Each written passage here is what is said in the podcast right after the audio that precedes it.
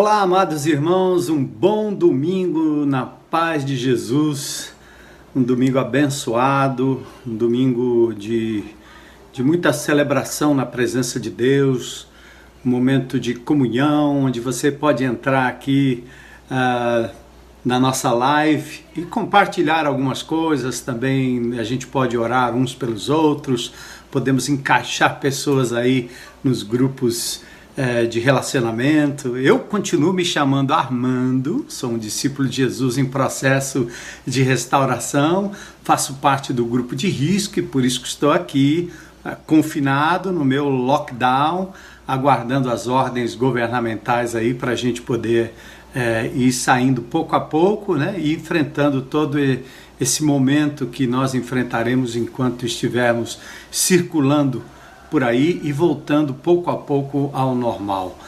Agora, eu, eu, queria fechar esse mês de maio conversando um pouco com vocês sobre essa questão do sofrimento. É muito comum que em momentos de, de pandemia, de desastre, de guerra, de privação, de mortes, assassinatos, enfim, quando as coisas estão um pouco longe da gente, mas principalmente quando elas chegam perto da gente. É muito comum a gente perguntar onde é, onde é que está Deus no sofrimento? Por que está acontecendo comigo? Né? Por que está acontecendo com a raça humana? É, é perfeitamente normal que o ser humano indague, faça esses questionamentos. Não, não é simples explicar por que pessoas sofrem, por que crianças sofrem, por que jovens sofrem, por que adolescentes, adultos, pessoas que às vezes não têm nada a ver com nada em relação a uma, uma determinada situação acabam sofrendo. Então, o que nós precisamos para compreender isso, esse momento, e a gente viu isso na vida de Noemi, na vida de Ruth. Então a gente viu na vida da viúva também momentos de sofrimento. Maria, que teve que fugir, empreender uma fuga para o Egito, no nascimento do Messias, no Deus Todo-Poderoso encarnado, já um momento de perseguição, de sofrimento, de ameaça de morte. Difícil, né? Então, o que, é que nós precisamos nesse momento? E a gente vai fechar agora esse mês de maio pensando um pouco sobre isso. Queremos fechar dessa forma. Para compreender onde está Deus no sofrimento, nós precisamos, acima de tudo, de sabedoria. É uma das virtudes mais aneladas pelos escritores sagrados. Sabedoria é, é, definida como uma capacidade de ver a vida do ponto de vista de Deus, ver com os óculos de Deus, ver com as lentes divinas, né? É, é, não é fácil. Eu, eu sempre reporto quando falo desse assunto a minha infância onde eu, pequenininho, via as coisas só embaixo da barraca de feira da minha mãe, do meu pai, e eu via só as canelas das pessoas. Né? Quando muito eu via o sapato, mas eu não tinha condições de ver o ser humano todo. Me lembro também nos desfiles de 7 de setembro, né, que meu pai tinha que me erguer e colocar-me nos seus ombros para que eu pudesse ter uma visão daquela parada, né, daquela, daquela fanfarra, daquela banda passando, uma coisa muito linda. Então, é, para você ter uma visão do que é o nosso cosmos, né, do que é o nosso, do, do que é o nosso, nosso céu, você precisa olhar pelo telescópio. Você precisa ver por uma lente capaz de alcançar aquilo que a olho nu você não tem capacidade de enxergar. Então, quando os astronautas foram explorar a Lua, obviamente eles viram a Terra de um ângulo diferente. Então é muito interessante essa questão da sabedoria que tem a ver com o olhar a vida do ponto de vista de Deus. Né? Seres humanos, eles não podem interpretar ah, corretamente os fatos, nem as circunstâncias. Nós só podemos compreender o que está se passando de verdade quando a gente se coloca, é, como Orlando escreveu uma vez uma, uma letra, uma música bem interessante que tinha a ver com um momento de pregação também, que chamava-se Nos Ombros do Pai. Né? É quando você, o, o pai pega a criança que está no chão, que só vê uh, sapatos, canelas e, e, e etc., e de repente essa criança é elevada e consegue ver acima, acima, por cima, na visão do pai.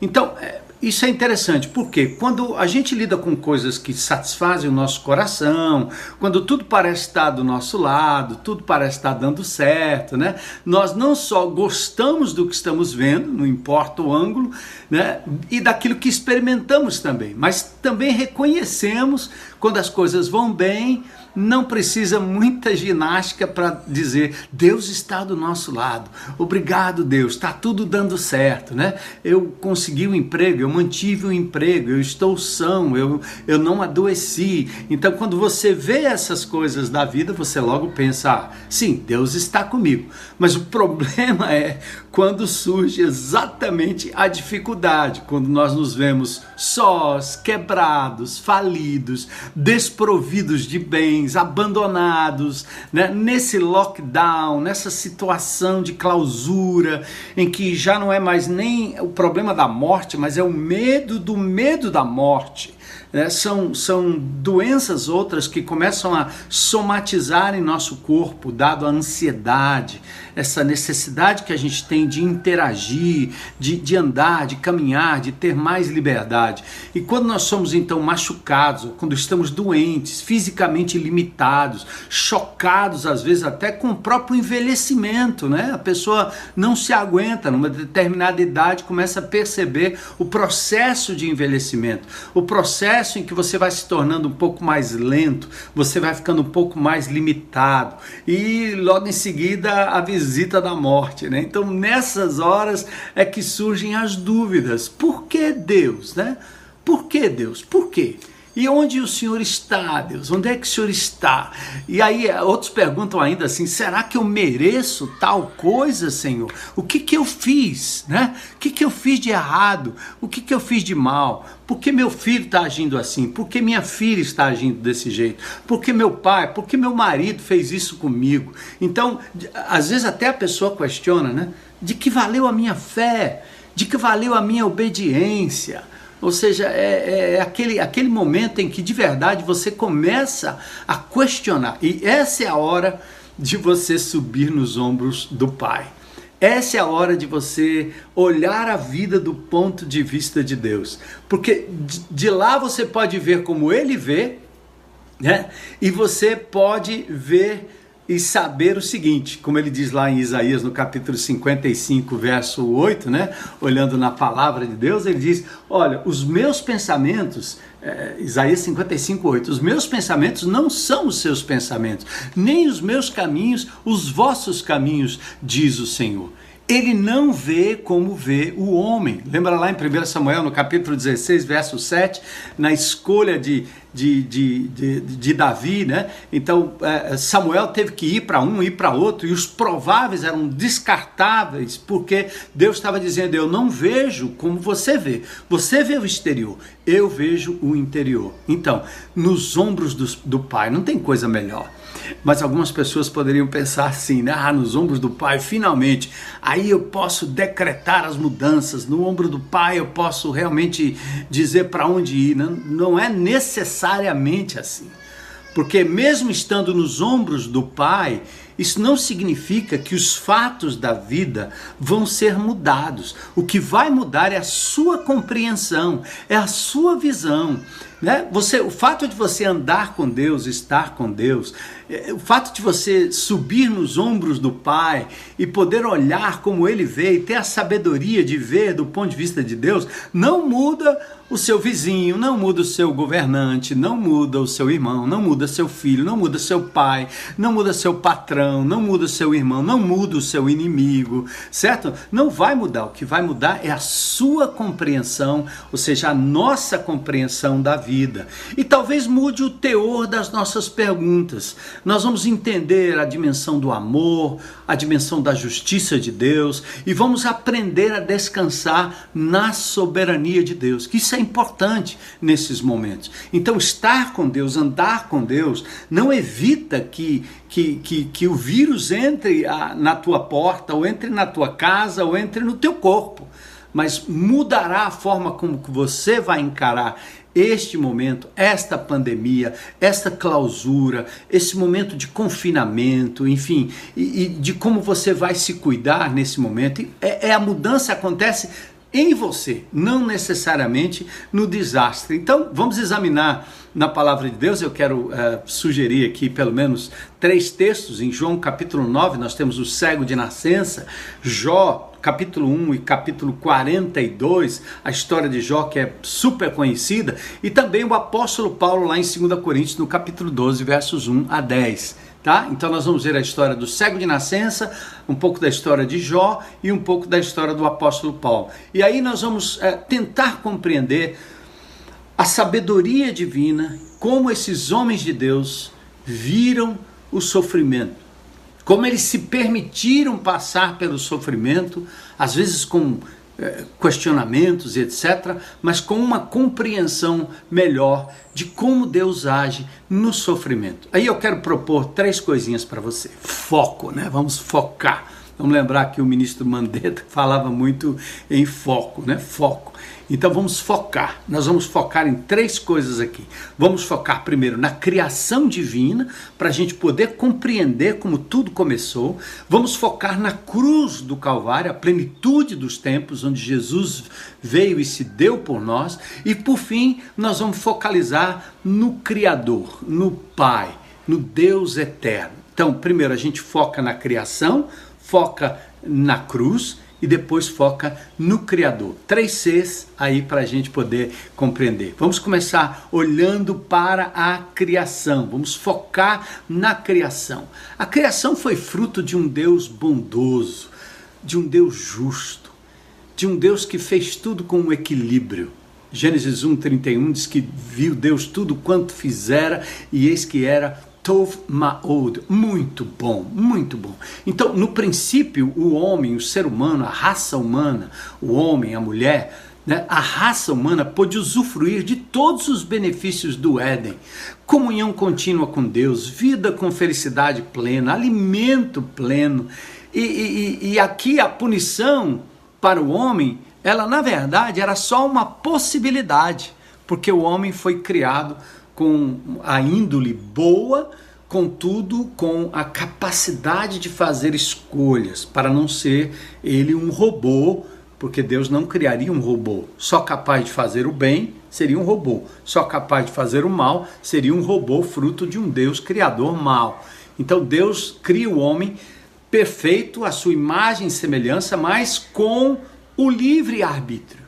E esse arbítrio poderia ser exercido para o bem continuamente para viver sempre, ter tudo que Deus prometeu, mas também para o mal. Mas o que é interessante é que o mal era só uma possibilidade. Estava lá em Gênesis 2,17. Estava lá o fruto. Não era para comer, porque em comendo morreria. A morte entraria na raça humana. Olha que interessante, não é? Então, essa questão é fundamental. A, a, a, o pecado ele era uma possibilidade para o ser humano. Né? Deus não criou o mal, ele criou a possibilidade do homem negar o próprio Deus, desobedecê-lo, e assim o homem se tornou mal nesse sentido. Por quê? Porque desobedeceu. Então, o aprendizado era natural de poder obedecer a Deus todo o tempo, mesmo sabendo que ali tinha uma regra, tinha algo que poderia representar a queda e o fim. Mas vocês sabem a história. Veio no capítulo 3 de Gênesis a desobediência, a rebeldia, a insubmissão, o descontentamento, a não observância do mandamento que acabou levando o homem a buscar uma independência de Deus, uma independência ilusória, uma ilusão.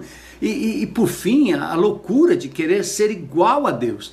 Isso trouxe o quê? Como consequência, morte, como consequência, o sofrimento.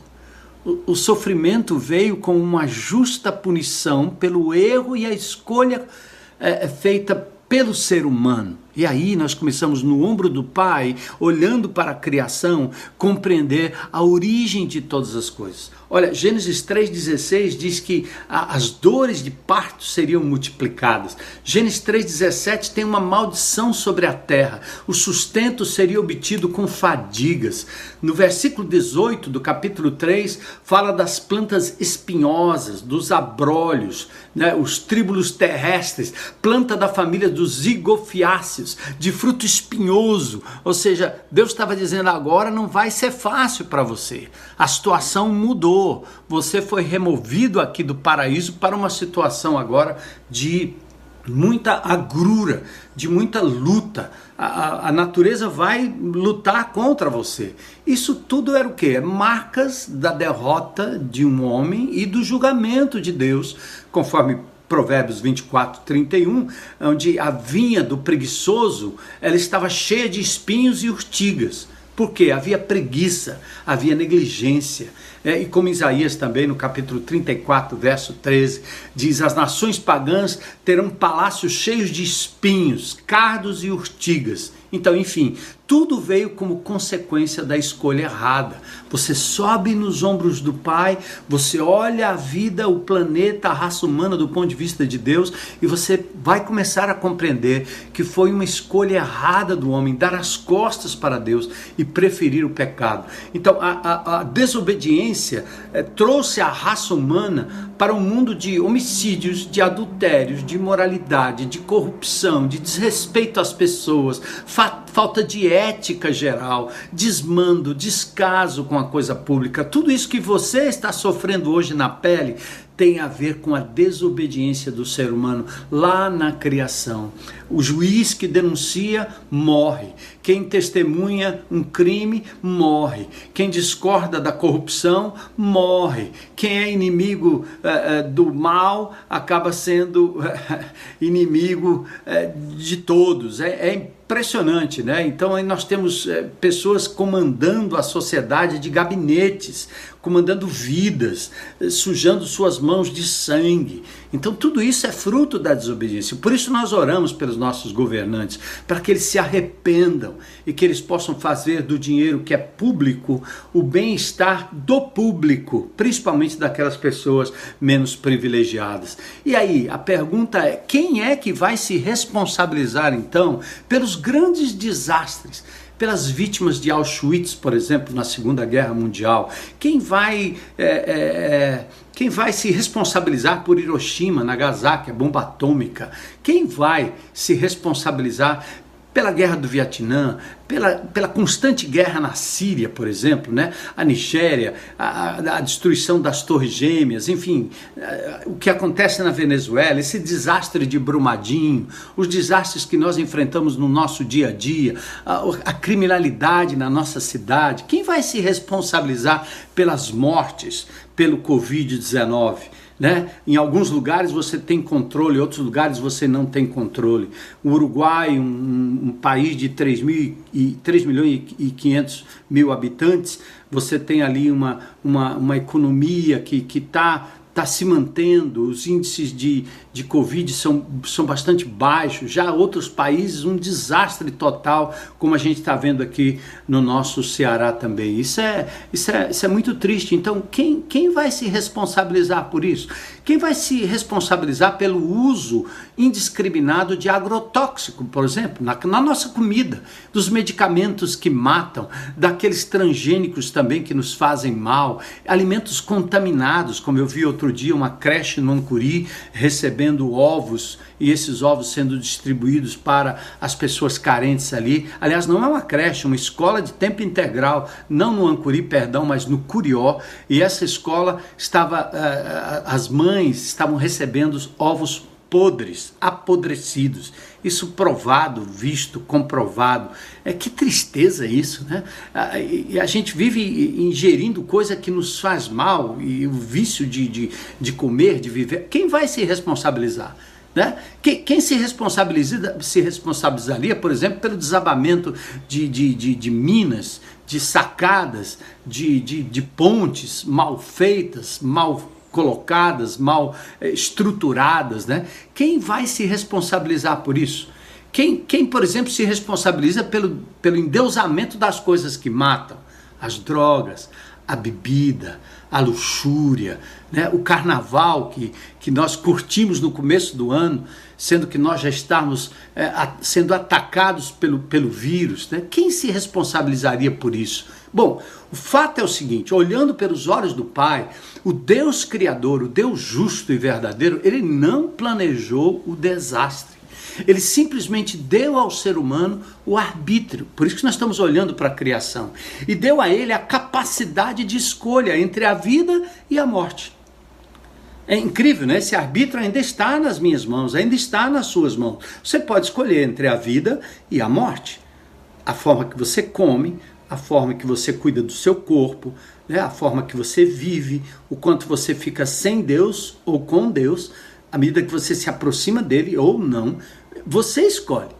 E o homem, então, lá no início, teve o seu arbítrio e ele escolheu mal. Ele escolheu a morte. E a morte veio como um produto da sua semeadura. Foi pecado e negligência.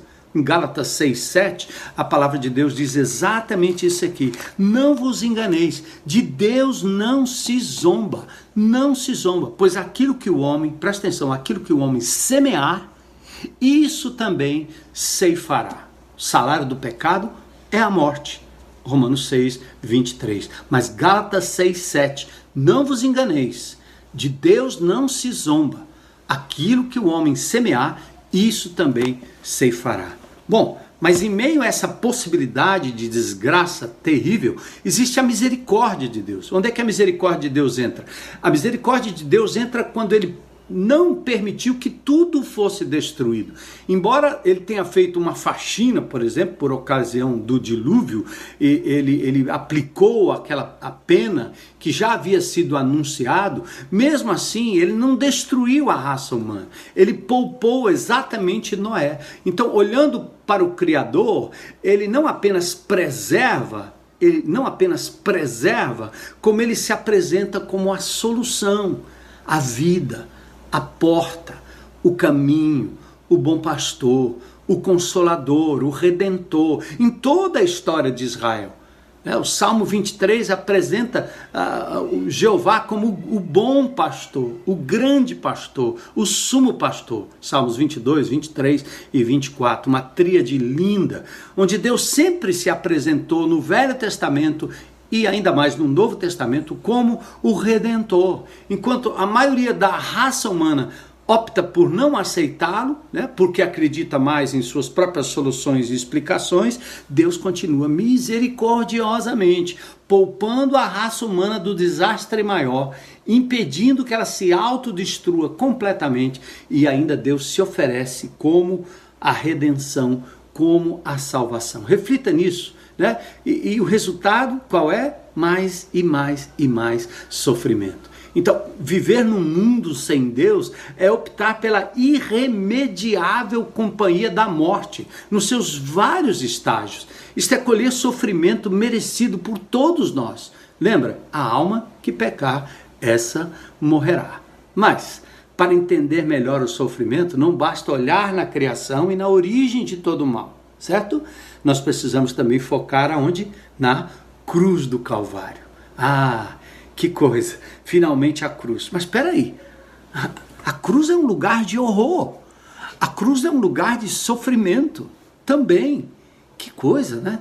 Pensou que a gente olhando para a cruz a gente ia se, se ver livre, de repente um pirim plim plim e, e mundo de mágico, mundo de magia, né? o mundo de, de Cinderela, a história do Peter Pan e tudo, né? E aquela coisa bonita, linda é, de Hollywood, ou de, de Walt Disney. E não, a cruz é um lugar de horror. Preste atenção, que coisa linda. O que aconteceu na cruz do Calvário? E eu quero propor a você, inclusive, uma, uma, uma, um olhar diferente para a cruz do Calvário. É, é olhar que na cruz do Calvário, a cruz eliminou a possibilidade do sofrimento ser apenas uma forma de punição sobre nós. Olha só. Se todo o mal da humanidade vinha sendo, vem sendo e será uma forma de punição pelos próprios erros da humanidade, a cruz do Calvário mostra que o sofrimento pode deixar de ser uma forma de punição. Olha que coisa linda! Na cruz, Jesus foi punido, mas em nosso lugar. E aqui é vital e importante a nossa compreensão. O mesmo pecado não pode ser punido duas vezes, tá? Então, por isso em 1 Coríntios, lá no capítulo 15, no verso 53, diz: Onde está, ah, ó, ó, ó morte, o teu aguilhão? É, como um ferrão de abelha. Só pica uma vez, amigo. Não, não, não tem dois ferrões, só um. Isaías capítulo 53, versículos uh, 5 é, o texto bíblico de Isaías 53 diz: Ele foi traspassado, ele foi moído pelas nossas, pelas minhas, pelas suas iniquidades. O castigo que nos traz a paz, que coisa, né? Estava sobre ele, castigo sobre ele. Então, aquele sofrimento de Jesus na cruz do Calvário significa nossa paz, nossa redenção, o nosso livramento da punição, porque ele foi punido em nosso lugar. Olha que coisa linda, a interrupção da condenação eterna. Por isso Romanos 5:1 diz: "Justificados, pois mediante a fé, temos paz com Deus por meio de nosso Senhor Jesus Cristo". É lindo isso. 1 João 1:9, "O sangue de Jesus Cristo, seu filho, nos purifica de todo o pecado". Isso quer dizer, nos purifica também de toda a condenação. Não há mais condenação para aqueles que estão em Cristo Jesus.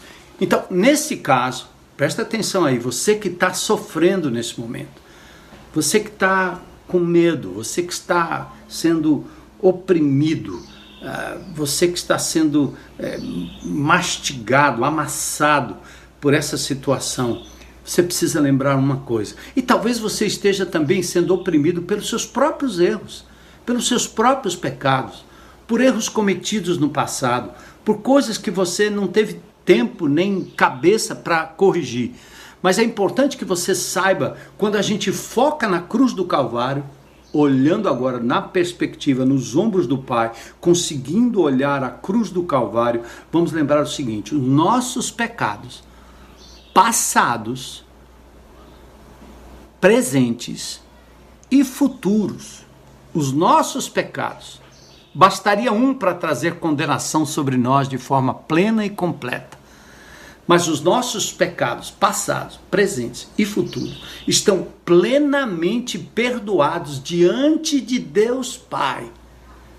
Olha, atente para isso. Atente para isso. Por quê? Porque a morte já não serve mais como punição porque ela já foi a ira de Deus descarregada sobre a pessoa de Jesus Cristo na cruz do Calvário. Por isso que é importante, ao passar pelo sofrimento, lembrar que esse sofrimento não é uma punição de Deus sobre nós. Não mais. Porque a punição já recaiu sobre Jesus e, e Deus não é, pune o mesmo pecado duas vezes, certo? Então, alegre-se nisso Põe a sua cabeça aí, pensa comigo, vamos juntos, tá? Então, nosso questionamento seria: merecemos ou não o sofrimento? Por que ainda sofremos se não carregamos mais a culpa dos nossos pecados? E aí eu, eu tenho que chamar a sua atenção. Primeiro, lembre-se, né? Seus pecados, meus pecados, passados, presentes e futuros estão perdoados, até os que eu ainda vou cometer. Por que eu não devo cometê-los? Ora, porque isso vai trazer consequência para a minha vida aqui e agora, mas não trará condenação sobre a minha vida, porque o sangue de Jesus Cristo, seu Filho, me purifica de todo pecado. Paulo diz lá, então você vai continuar pecando para que a graça de Deus lhe ofereça mais sangue? Paulo diz, de modo nenhum, nem pense nisso. Como é que você vai fazer isso sabendo que custou a vida do seu Senhor e Salvador Jesus Cristo, seu sangue?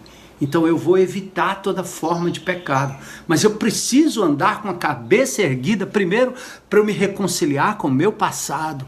Não importa o que você fez antes dessa pandemia, não importa o que você fez ontem, hoje, não importa aquilo que passou pela sua mente, aquilo que você viu, aquilo que você curtiu, não importa se você de repente pensou em abusar de alguém que está aí do seu lado. Meu Deus, misericórdia. Se nesse momento você pensou em em odiar, em matar alguém, exterminar alguém, né? Esse ódio que vaza contra amigos, inimigos, enfim, isso é um pecado. Então, não, importa, mas o que importa é que você não será condenado eternamente por isso, mas você tem chance e oportunidade para se arrepender e fazer com que o sangue de Jesus te purifique totalmente para você viver em paz com Deus e ter, enfim, a paz de Deus. Mas então, você merece ou não o sofrimento? Já que Jesus pagou o preço do pecado, eu quero te chamar a, a duas coisas, duas lições aqui. Primeira lição de humildade, né? O que de fato nós sempre merecemos? A morte. Nada mais, nada menos. Porque nós pecamos, porque nós erramos, porque nós cometemos erro. E, e, e basta um pecado para trazer condenação sobre nossas vidas. Então nós merecíamos morte. Aqui é uma lição de humildade, certo? Você reivindica o que? Se merecia apenas a morte, tá? Mas aí vem a lição de fé. É o que de fato você recebeu? Perdão. Em Cristo, eu e você fomos absolvidos da culpa e do sofrimento como uma forma de condenação pois Deus Pai, na sua justiça, fez recair sobre o Filho toda a condenação. Eli, Eli, lama sabachthani. Deus meu, Deus meu, por que me desamparaste? Aquela hora, quando ele disse no Getsemane, né? Pai, passa de mim esse cálice sem que eu beba, se possível. É porque era um ser humano totalmente inocente, tendo que carregar a culpa minha, sua, nossa, dessa humanidade pandêmica perdida, desses governantes perdidos que não sabem exatamente o que fazem, estão brigando uns com os outros e deixando as pessoas morrerem, tanto na capital quanto no interior. O sangue é, lavando as mãos desses homens todo o tempo, todo o tempo. Então, eles não mereciam outra coisa senão condenação. Mas você e eu, nós, discípulos de Jesus, encontramos em Cristo Jesus o perdão dos nossos pecados, por mais profundos, por mais terríveis, eh, por mais escabrosos que tenham sido. Temos o perdão, porque Deus fez recair toda a ira contra o pecado da raça humana sobre a pessoa do Senhor Jesus Cristo. Então, Aí vem a pergunta, né? Mas se, se, se, Deus não puniria o pecado duas vezes, então por que sofremos ainda? Por que sofremos ainda? Então, eu quero sugerir aqui pelo menos duas coisas. Primeiro, por consequências naturais do mundo decaído em que vivemos. Os erros que cometemos. Você avança o sinal vermelho e seu carro pode levar uma pancada, você pode ter um tremendo um, de um desastre, um PT no seu carro. Você brinca com sexo e pode engravidar alguém, ou você pode pegar AIDS, certo? Então, ah, você está recebendo consequências naturais de atitudes não corretas. Então, são consequências naturais, né? É, você fica muito pertinho da tela da televisão, seus olhos, seu corpo, você fica muito pertinho da tela do celular, seu corpo vai sofrer a potência da radiofrequência como um forno de micro-ondas. Eu vejo pessoas olhando o celular aqui bem perto da, da, da, barriga, né? bem perto do seu estômago, bem perto da sua genitália, é um negócio assim estranho, que eu digo, meu Deus do céu, como pode? Ali tem uma radiofrequência trabalhando nos seus músculos, tirando seus músculos, suas células, né? De, de, de, de frequência correta, meu Deus, né? A, quem até sugira que nós deveríamos é, é, desligar o Wi-Fi ao dormir à noite, porque nós estamos sendo invadidos por essas ondas de radiofrequência. Então, são consequências natural, naturais, né? Você fica todo o tempo ali, vai ter problema de postura. Então, isso é, é natural, tá certo? Então, ah, você dá o seu coração para a pessoa errada. Você entrega o seu coração demais a uma pessoa, vai sofrer. Você acredita num candidato, você acredita naquilo, acredita naquele, acredita nesse partido, naquela proposta, naquela corrente, na outra corrente. Olha, você vai sofrer, porque maldito o homem que confia no homem faz dele o seu braço, né? Outra coisa importantíssima, né? Então, por que sofremos? Primeiro, as consequências naturais, tá certo?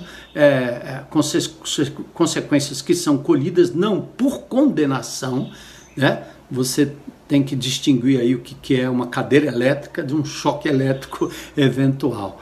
Outra coisa, a certeza de que Deus já nos puniu em Cristo e nos absolveu para não mais sofrermos punição pelos nossos pecados. Eu vou voltar a apontar aquilo que já disse anteriormente. 2 Coríntios capítulo 5, verso 21. Aquele que não cometeu pecado, ele fez pecado por nós, para que nele fôssemos feitos justiça de Deus. Interessante isso, né? Romanos 8:1. Agora, pois, já nenhuma condenação há para os que estão em Cristo Jesus. Nenhuma condenação há. Então, não existe karma, né? Não existe merecimento ou justiça humana. Só misericórdia e a abundante graça de Deus que é bom e que é justo. Então, além das nossas escolhas erradas, por que o crente ainda sofre, né? E aí nós vamos focalizar além da criação, além da cruz, vamos focalizar no Criador, no Pai. O que, que o Pai está fazendo? Quando nós cremos em Jesus como Senhor e Salvador, nós nos tornamos filhos de Deus.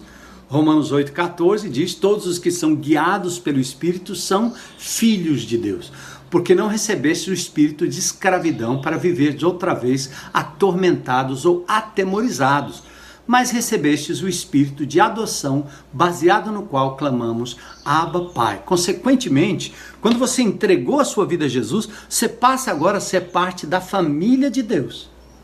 Você é filho de Deus. Não existe mais condenação. Ninguém pode retirá-lo mais das suas mãos, tá certo? Ele, ele, ele fala com em João 10, as ovelhas, né? Que o Pai dá e ninguém tira, ninguém pode arrebatar da mão do Senhor Jesus Cristo. Isso é muito lindo. Então, nesse caso, nós temos o quê? Um Pai perfeito, cremos no único Filho perfeito e nos tornamos filhos como? Adotivos, filhos adotivos, cheios de imperfeições. Eu fico pensando, imagine você que é pai, que criou seus, seus filhos, né? Um, um ano, aliás, um, não um ano, mas nasce um, depois em seguida nasce outro, e você, desde o berço, mamãe amamenta, cuida, ensina, ensina os bons modos, é, ensina a orar, ensina a cantar. Né? Hoje eu estava vendo uma mãe ali mostrando o seu filho cantando canções é, bíblicas, né? canções de criança, mas são canções de textos bíblicos. Então ele estava cantando o Salmo 23, ele mostrou também como, como ele faz com Mateus capítulo 28, muito lindo a criança, já memorizando a palavra de Deus. Então você ensina os seus filhos, um filho, dois filhos, três filhos, certo? E de repente você tem que adotar um adolescente que veio exatamente de uma casa de privação, é, como ah, o que nós chamamos as casas, é, é, os centros socioeducativos, né? antiga FEBEM. Né? Você tem que pegar um menino daquele, ex-bandido, envolvido com uma série de coisas, preso, e de repente você agora vai lá para adotar esse menino que entra na sua família para conviver junto com os seus filhos, que eram filhos tratados e cuidados segundo a sua índole. Deus Pai tem um único filho, unigênito, Jesus. É o único, perfeito filho. mas ele nos adota na sua família. Então é como a adoção de um adolescente criminoso. Porque a Bíblia diz que nós éramos inimigos, injustos, cheios de malícia, idólatras, sem rumo, entregue a toda sorte de vícios. Nós éramos dominados pelo inimigo, filhos da ira. Olha aí, Filipenses capítulo 3, verso 12 diz: Não que tenha recebido, que já tenha obtido a perfeição, mas prossigo para conquistar aquilo para o, para o que também fui conquistado. É? Ou seja, eu tô, eu tô num processo de restauração, porque eu sou aquele menino que vem precisando de um banho. Uh, nossa comunidade terapêutica, né, lá do João Maria, da Manu, está prestes a receber agora os moradores de rua e vamos trazer ali talvez de 60 em 60 para um, um, momento. Já imaginou como vêm essas pessoas? Imagine trazer para dentro da sua casa alguém assim que não toma banho, que, que faz suas necessidades no meio da rua, é, que, que não tem onde escovar os dentes. Como essa pessoa entra na sua casa? Então, é, veja bem, aí vamos lá. Se o sofrimento não é para nossa condenação, por que, que o Pai, ao nos adotar, não nos leva rápido? Aí nós teríamos que morrer todos, imediatamente depois da conversão. Mas ele não faz isso. Ele, ele, ele traz você para dentro da família e agora ele vai trabalhar com cada um de nós. Os filhos adotivos, as filhas adotivas, com todos os defeitos de caráter, certo? Então, qual seria o propósito do pai? Por que ele permite que seus filhos sofram? Então, Deus nunca planejou o que nos tornamos. Ele planejou o que nós fomos no princípio em Adão. E ele sabe o que nós precisamos ser. Então, nós somos agora o barro nas mãos do oleiro. Lembra de Isaías capítulo 64, verso 8? Tu és o nosso Pai, tu és nosso oleiro. Todos nós somos barro em tuas mãos. Somos madeira bruta nas mãos do escultor. Nós somos aquela aquela coisa bruta, enferrujada, que precisa ser tratada, trabalhada, restaurada. Somos pedra bruta. Já há anos eu venho lidando com um carrinho velho, né? A recuperação de um carro velho. Meu Deus, como dá trabalho. Porque você tem que tirar toda a ferrugem, você tem que desencardir o carro, você tem que jogar jato de areia. Eu imagino as peças lá que estavam tão tranquilas, né? De repente sendo jateadas com areia. Isso dói, mas tem que tem que ir fundo para arrancar o ferrugem incrustado. É isso que Deus tem que fazer com a gente. Né? Eu não saberia ah, o que fazer com esses materiais. Uma pedra bruta, um pedaço de pau bruto, um, um, um pedaço de ferro. Né? É, é, são, são, são peças brutas que Deus acaba fazendo delas uma escultura perfeita. Então, que tal o seu propósito maior do sofrimento ser usar o sofrimento para nos conformar à imagem do seu filho. Sabia que esse é o objetivo de Deus? Romanos 8, 28. Sabe que todas as coisas cooperam para o bem daqueles que amam a Deus, daqueles que são chamados segundo o seu propósito, porquanto aos que de antemão conheceu, também os predestinou para serem conforme à imagem do seu filho. 2 Coríntios 3,18 diz: Todos nós desvendando, a, a, contemplando como por espelho a glória do Senhor, somos transformados de glória em glória na Sua própria imagem. Sabe aquela Cristo em mim? Sabe essa ideia de Cristo sendo formado em vocês? Paulo, Paulo disse isso em Gálatas 4,19. Meus filhinhos, de novo eu sofro sofrimento, dores de parto, até ser Cristo formado em vós. É assim que um pai sente ao tentar corrigir um filho, quanto mais um filho adotivo. Então, salvação se resume em conhecer Jesus Cristo, estar nele, ele em nós e sermos moldados e conformados segundo a sua imagem. O céu é um detalhe futuro, gente. Isso é cristianismo. É uma questão geográfica, né? É uma questão escatológica que só tem sentido se você estiver em Cristo e sendo moldado por Ele agora através do sofrimento, como uma ferramenta divina para o nosso aperfeiçoamento. Creia nisso, entenda isso. Se você não compreende, suba nos ombros do Pai, olhe com a sabedoria divina. Né? Toda vez que eu tentar moldar, moldar a minha própria vida de acordo com o meu velho eu, certo? E, e, procurar imitar outra pessoa que não Jesus, eu vou estar saindo fora dos propósitos de Deus. E ele tem que agir em mim. Então, o grande escultor tem um plano, ele tem um modelo, ele tem um método, ele tem suas ferramentas que são escolhidas com critério pelo Criador. Ele é nosso Criador, né? Assim como eu não saberia esculpir na madeira, na rocha, na pedra sabão, como aleijadinho, né? Naquelas, naquelas esculturas de São João del Rei, né? Eu não posso ter a presunção de fazer o papel de Deus, nem na minha vida, nem na vida das outras pessoas. Deus é que vai fazer isso. E olha que às vezes ele nos dá a palavra. Às vezes ele nos fala sussurrando, mas às vezes ele precisa falar no megafone. Então o sofrimento é uma ferramenta divina. Deus conhece o tipo de material que é você, que sou eu. Ele sabe quanto tempo precisa, quantos golpes, quais ferramentas são mais apropriadas para esse trabalho de burilar o teu o teu temperamento, a tua vida. Quantas coisas você está aprendendo? Por favor, em nome de Jesus, não deixe de aprender as preciosas lições dessa quarentena. Você está achando que isso é sofrimento? Tá bom, é sofrimento, mas não para condenação, senão para nosso aperfeiçoamento, para nossa santificação tanto a minha vida quanto da vida daqueles que estão ao meu redor. A sua ferramenta é o sofrimento. O ser humano, apesar de ser feito de carne e osso, não será esculpido na imagem física de Jesus. Então não é uma talhadeira, certo? Não é uma broca. Deus pode tocar o corpo, como fez com Jacó lá no Val de Jaboque, né? E mas ele na verdade queria esculpir o caráter de Jacó. Por isso ele nos toca. Por isso ele permite a doença. Ele quer moldar nosso caráter, nosso interior, nossa vontade, nosso espírito. Ah, como nós somos diferentes, né não?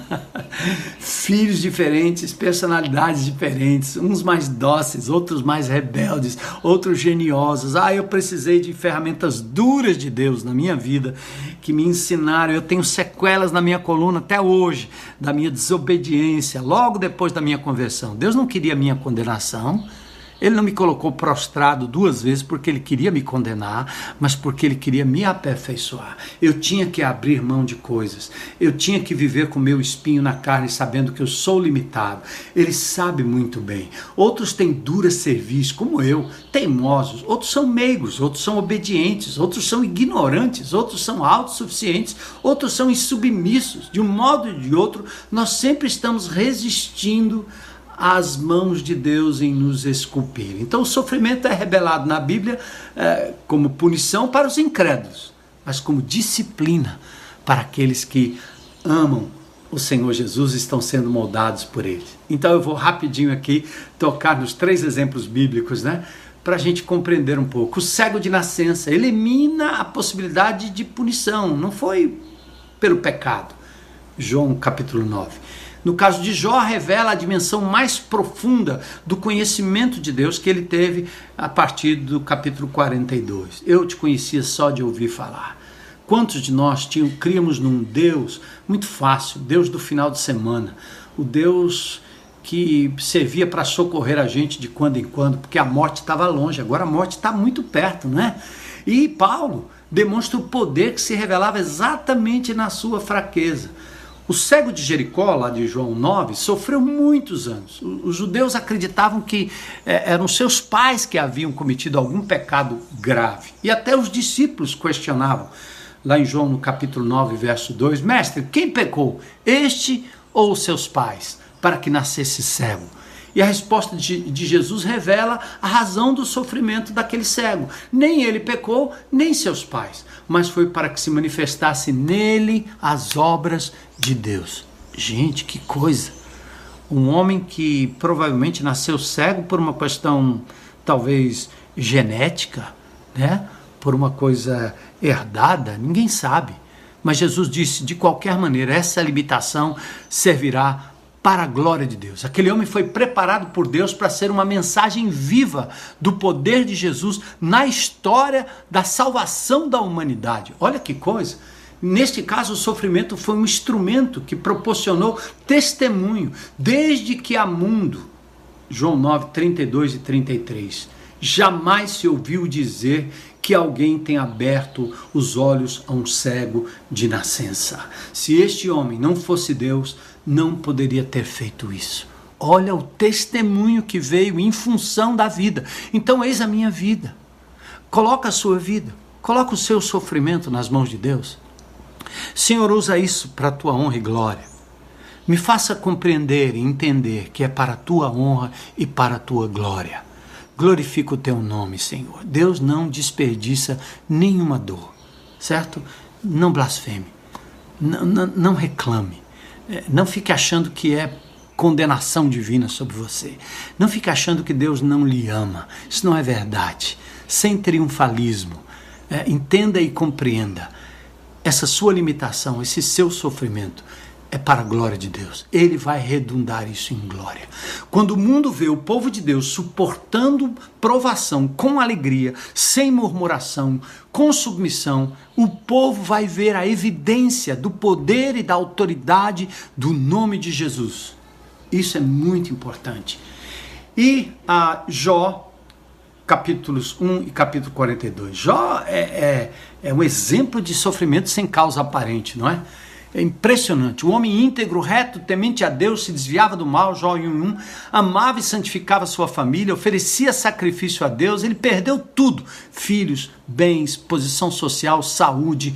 Ele foi aconselhado a amaldiçoar Deus. Todos tentaram achar a causa. Ele faz, o acusa de de falta de temor a Deus. Bildade acusa que seus filhos pecaram lá em 8.4. Zofá o acusou de ter pecado. Eliú fez uma dissertação teológica para cima dele. Não era nada disso.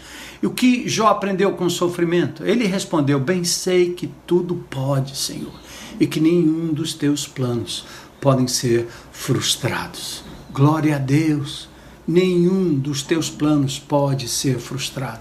Jó 42, 6. Clame isso, meu irmão. Bem sei que tudo podes, que nenhum dos teus planos pode ser frustrado. Então, Jó viu o poder de Deus. Eu bem sei que tudo podes. Ele, ele não aprendeu isso no santuário, ele aprendeu no sofrimento, ele não aprendeu na igreja, aprendeu em casa, aprendeu no lockdown da vida. Né? E, e a intimidade com Deus. Ele disse: Eu te conhecia só de ouvir falar, mas agora os teus olhos te vem. Eu vejo o milagre de Deus. A transcendência do Deus adorado por Jó foi transformada numa experiência pessoal, íntima, com a palavra, consoladora, acalentadora. Deus está querendo te trazer para esse lugar.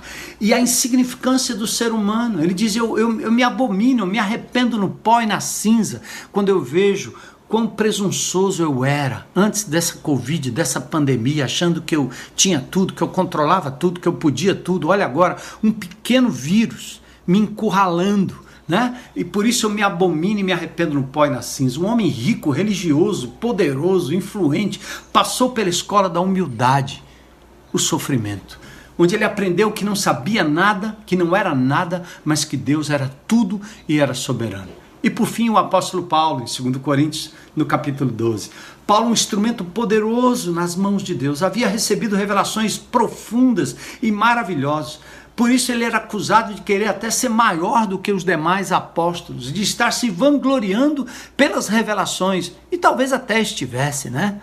Olha como eu sei, olha como eu entendo. E aí vieram as respostas, o espinho na carne. Paulo diz no verso 7: Para que não me ensoberbecesse com a grandeza das revelações, foi-me posto um espinho na carne. Paulo não descarta a possibilidade do orgulho, do seu próprio orgulho. E você não pode descartar essa possibilidade. Paulo fala da dureza do sofrimento. Seu sofrimento era grande. Ele diz: é um mensageiro de Satanás me esbofeteando todo o tempo, mas para que eu não me exalte. Olha que coisa, o sofrimento sendo visto como uma forma de disciplina sobre o seu próprio ego. E a duração do sofrimento? Hã? Quanto tempo?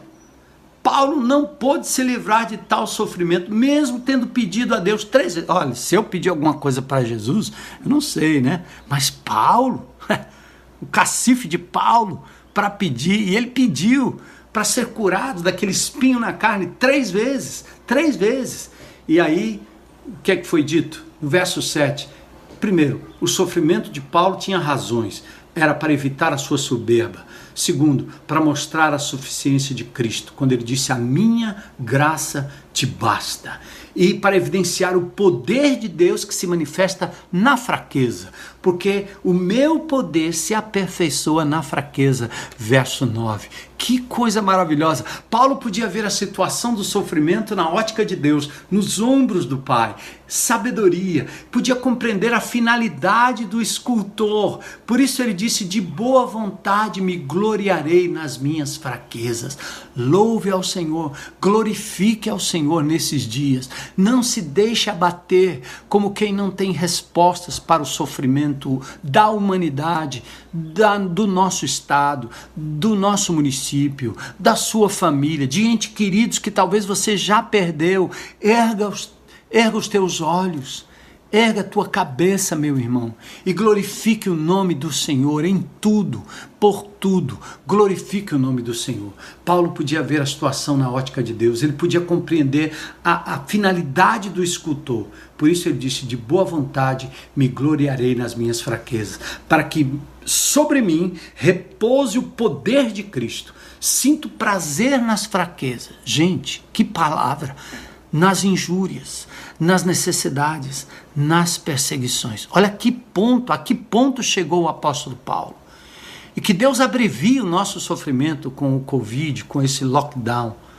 Mas que em nome de Jesus a gente não precise de mais tempo para compreender esta profundidade. Paulo diz: Eu sinto prazer, prazer de saber que Deus está trabalhando em mim, para saber que não é para minha condenação, mas para minha salvação. Ainda que pareça uma contradição, Paulo queria para si o que Deus queria para ele: aperfeiçoamento, para conformá-lo à imagem de Jesus. Não mais eu, mas Cristo. Conhecê-lo e a comunhão dos seus sofrimentos. Filipenses 3:10. Cristo sendo formado em nós. Então, não vamos desanimar, tá bom, irmãos? Não vos sobreveio tentação que não fosse o que? Humana, mas Deus é fiel e não permitirá que sejais tentados além das vossas forças. Pelo contrário, juntamente com a tentação, vos proverá livramento, de sorte que a possais suportar. 1 Coríntios 10, 13. Então, vamos focar na criação, vamos focar na cruz do Calvário né? e vamos focar no Criador e ouvir as palavras ternas de Deus dizendo: Eu é que sei que pensamento tenho a vosso respeito, diz o Senhor.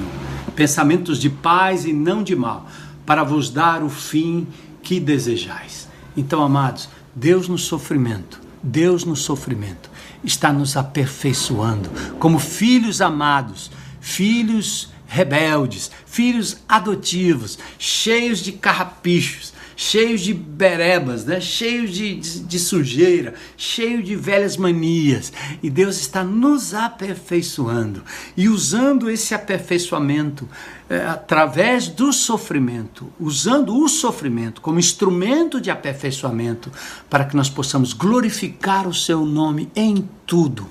Nós passaremos por esse fogo ardente glorificando o nosso amado Senhor e Salvador Jesus em tudo. Deus está conosco, Ele está nos aperfeiçoando em amor, mesmo em meio à dor. Louvado seja o nome de Jesus. Deus abençoe, amados. E eu quero que você faça a pergunta do mapa: o que Deus está me dizendo com essa palavra e o que eu vou fazer a respeito. É? E, e, aconselho você a procurar um GR para compartilhar essas coisas, um grupo de relacionamento. Engale o quanto antes. Você pode ser de qualquer lugar do planeta. Agora nós estamos fazendo nossos grupos virtuais e, obviamente, só voltaremos às reuniões públicas quando o governo liberar integralmente para a gente poder sair, se abraçar sem medo. Mas enquanto isso, estaremos nos reunindo é, online, nos grupos de relacionamento. Então, procure um grupo de relacionamento, junte-se e compartilhe do seu sofrimento que está acontecendo como um aperfeiçoamento, até que você tenha prazer em saber que Deus está lhe podando, como o viticultor poda a, a, a sua videira naquele tempo difícil, seco e escuro, para que os frutos venham depois. Veja o que Deus está tirando, veja a casca que Ele está tirando, veja as máscaras que Ele está tirando. Então, louvado seja Deus por esse momento precioso na presença dEle. Um bom domingo, uma boa semana na paz do Senhor. Amém.